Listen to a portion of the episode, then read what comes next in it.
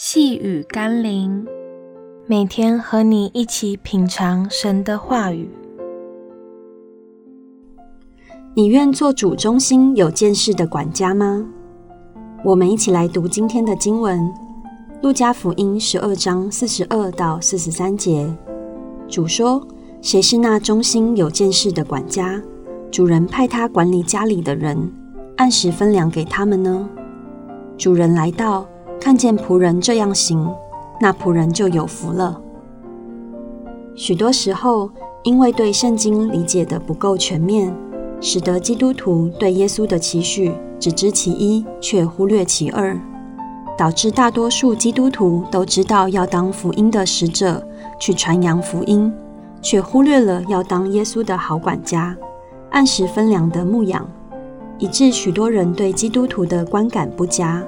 认为基督徒是难缠的推销员，却无法从他们身上感受到真切的爱，或是得到生命真正的帮助和祝福。传福音固然重要，但是忠心管家的细心照料与牧养更为重要。因为耶稣的大使命，并不只是要我们去传，而是要我们去使万民做主的门徒。只有忠心有见识的管家，能按部就班地去牧养羊群，带出真正的门徒。我们一起来祷告：亲爱的耶稣，以前我总觉得传福音是大家的事，牧养与带领门徒是传道人的事。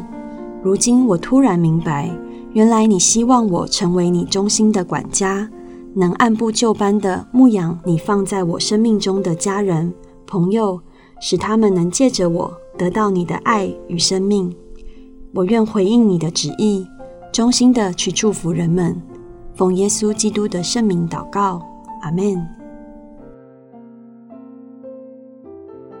细雨甘霖，我们明天见喽。